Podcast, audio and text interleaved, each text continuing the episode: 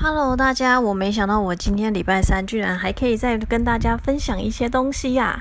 其实我有时候都很犹豫，我到底要跟大家讲什么。本来我想要跟大家讲，就是我这礼拜去消费者那边去做调解的时候，就是市政府的消费者服务中心做调解的时候，知道一些算是我不知道大家都知不知道的事情，但是我还蛮惊讶的，就是有关于那个外送的。对，但是后来想一想，就觉得，嗯，说不定其实大家都知道，只有我不知道。而且讲了又怎样？大家还是会叫外送，不是吗？我就想说，好吧，算了。而且它跟法律没有那么直接相关。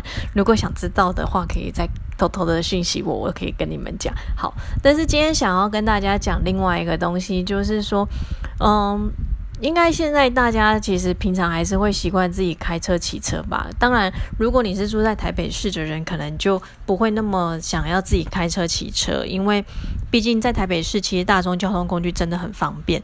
就像我其实是一个有驾照的人，但是我都到现在还没有真的开车上路，因为我就觉得我在台北市，台北市就是捷运公车很方便，然后开车反而感觉好像很麻烦，还要找停车位。好，所以到现在我就是一个驾照拿来当证件，就是来压。压压证件放就是借书或干嘛借东西之类的用的啦。好，那前阵子其实我朋友就曾经有一个问题来问我，那是其实是一个不太熟的朋友。好，那我我身边很多这种就是不太熟会突然出现的朋友。好，那他就来问我说。他有一次就是骑车，然后因为骑车的路途中就是在等红灯，然后因为那就下雨，他东西又很多，然后呢，他就是觉得已经很阿杂了，这个雨衣有穿跟没穿差不多，就已经很烦躁了。然后后来绿灯的时候，他其实没有注意到，他就被后面的车就是扒了一下，然后他就很不爽，因为他就觉得啊，我只是一下下没有注意到而已，你有必要这样一直扒我什么之类的，反正他就很不高兴。然后呢，他就是对后面的车比了一个中指，然后才骑走。然后结果没想到最近就是他就有收到收到一个开庭通知，好像应该是警方先叫他去做笔录吧。对，就是他涉及的涉嫌的公然侮辱罪。然后他就很疯狂啊，他就觉得说这到底是怎么回事？怎么会有公然侮辱？所以他就讯息我了。对我身边就是真的非常多这种许久不见、没有联络的朋友会突然出现的。对，然后呢，他就在问我说，就是为什么他真的是公然侮辱？然后他很 care，就是说我那一天真的状况就很不。不加，然后心情就真的很不好啊！我只是觉得那台车为什么要一直这样催促我呢？而且下雨天对骑机车人已经很不友善了，你开车在那边扒沙，呃，对，好，所以他就很不高兴。那他也说，就是比这个宗旨，其实他也没有什么特别想法，他只是觉得你可以不要这样逼我嘛。对他大概据他的说法，就是那种理智线刚好断掉这样。好，但是呢，其实呃，因为我们的公然侮辱啊，其实他他那个侮辱的意思啊，就包含就是你除了用骂的以外，你可能一些举动啊，或者是你的文字、图画之类的，就会让人家觉得有被骂到，或是被侮辱到。那这样子，而且会让他觉得说他的社会客观的那种地位啊受到影响，这样子，那就有可能会影响到他的名誉嘛？那。与名誉或地位，那这样就可能会有公然侮辱的问题。那通常我们会认为说，比中指其实就差不多是骂脏话的意思嘛。其实你在欧美，在美国，好像比中指也是这个意思嘛。那其实它就是一个骂人的一个动作，它等于是把那个我们用讲的话变成一个动作。那所以通常会认为这是一个具有强烈的侮辱人的感觉的意思存在。因为其实说老实话，如果今天有一个人对你比中指，你应该也会超级不爽的吧？对，所以因为这样子呢，所以那个被比中指的那一台驾驶，他就去提告了一个公然侮辱了。那你可能会觉得说，诶，那为什么他知道是谁？因为你有车牌啊，因为有车牌就可以去找，就是循着这个车牌找到这个驾驶人，所以就对方就提告啦。而且现在几乎开车的人很多都有那个。那个行车记录器，所以这一切都会非常清楚。那几乎就是这个证据算是蛮足够的啦，对啊。那他就问我说：“他能怎么样？”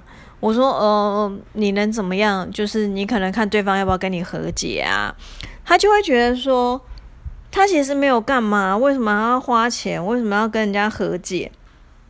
我刚刚讲说，你不想要和解也可以啊，那只是你如果不和解，你就是应该是一定会被起诉，而且你起诉就是有可能就会被判比较严重一点点啦。虽然这个行为基本上是判不了太严重了，可能顶多就罚罚钱吧之类的。但他就会觉得说他很不高兴，而且如果他真的最后被判个什么，好像他有前科这样子，他就很不高兴。对，那我就跟他讲说，所以这个就是你自己决定啊，你到底要不要跟他和解？因为说老实话，在这种是刑事案件，刑事案件在地检署的阶段，他。可能会开个两三次的庭之类的，然后地检署结束以后，就是检察官会决定要不要起诉。如果真的有起诉的话，你还要到法院，那你到法院也是大概两三次的庭之类的。那因为你是被告，所以其实原则上你都一定有到庭的义务。如果你不到庭的话，就是一直不到庭，就可能会被拘提。那拘提不到的话，那可能就是。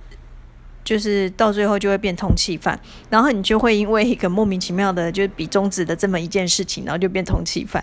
而且通气犯通常那个暗号啊，就是法院那个暗号都会是什么气数字、气什么字之类的。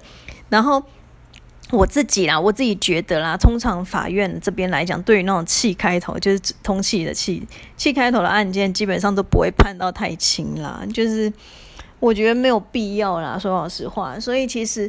如果说可以和解的话，当然是最好啊。那心里那一关当然会过不去。其实有时候很多案件，我们常常跟当事人就会说，有时候你就想说，你这个钱你就当做去捐到庙里面好了。因为捐到庙里面，其实你捐了，到底有没有什么帮助，有没有真的保佑你身体健康之类什么，你也不知道。可是你心里就有一个安宁。好，所以你就干脆当做这个是捐给庙好了，你就不要求什么回报，就这样子，嗯。可是当然了，如果对方那个钱真的太夸张了，什么比一个中指要跟你要五十万之类的，你就就是哦，我怕你又脱口骂他之类，骂他又一个公然侮辱，就是这种太高金额的就 就算了吧，这个是太勉强人了，对。所以有时候其实我们都会说，你在外面的一些言行啊，是除了言语之外，还有行哦，就是行为。真的要留意啦，因为有时候其实像我们常常发生这种公然侮辱或诽谤啊之类的，有时候就是真的是因为情绪来了，你可能说了什么或做了什么。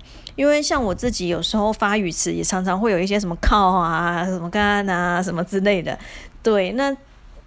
我只能说，在一些场合下，你自己要能够去区分，这是该说该做的吗？这样子，以避免让自己找到一些麻烦啦。那有时候我们都会说，说话其实是一门艺术。有时候有些话，其实你说了，只是你自己的爽度而已，但是对整件事情的帮助可能是不大啦。对啊，因为像我们前阵子在也是一样，在桃园市政府那边，我做调解委员的时候，就是。呃，有申诉人跟业者来，那业者就是一直不断就是讲一些我我个人会觉得是乐色话的话啦，就会讲一些什么我们基本上是怎样怎样啊，我们对你还不是怎样怎样怎样啊，你还得了便宜还卖乖，那现在又要怎样？我觉得这些话其实就是都不需要讲，你讲那么多，大家情绪只会越来越高点，你知道吗？越来越高，然后到最后什么事情都瞧不拢。那当天其实后来也有一些争执啦，因为。好，我觉得超莫名的。好，那我只能说，就是有时候话好好讲啦，或许其实就也可以避免掉一些麻烦啦。那像这种公然侮辱的案子，这种比中止公然侮辱的案件，基本上你要浪费蛮多时间在跑法院的，那对你的生活也会是一大影响。对啊，那有时候或许和解可以让一切事情稍微减轻一点，好处理一点。那。换个想法吧，就真的像我讲，你可能就当做你就是把这个钱捐到庙里面或者什么慈善单位，你就想说你你可能骂他智障之类，你就想说嗯，他可能真的是智障，所以你就帮助他了之类。好，这样子劝大家，不知道大家有没有能接受呢？那我们今天就其实是就这么一件小事情啦，但是就想跟大家分享，因为我自己觉得有时候现在开车或者骑车在路上，有时候真的。会被其他驾驶惹毛，我觉得不会演啊，真的。那也就是要提醒大家，就是有时候沉住气啊，不要乱做一些或说一些话，以避免给自己找来更大的麻烦。好啦，那我们就这样子啦，下个礼拜再见啦。如果可以的话，明天明天我在景广，哦台北的景广，嗯，下午两点会上就是电台，就是要跟大家分享一些法律的东西。那短短的大概十几二十分钟的时间，如果有兴趣的朋友，那记得哦，明天下午两点，大概两点十分之类的左右，哦，在景广的节目里面就会有听到我啦。好啦，那就这样子喽，我们下礼拜见，拜拜。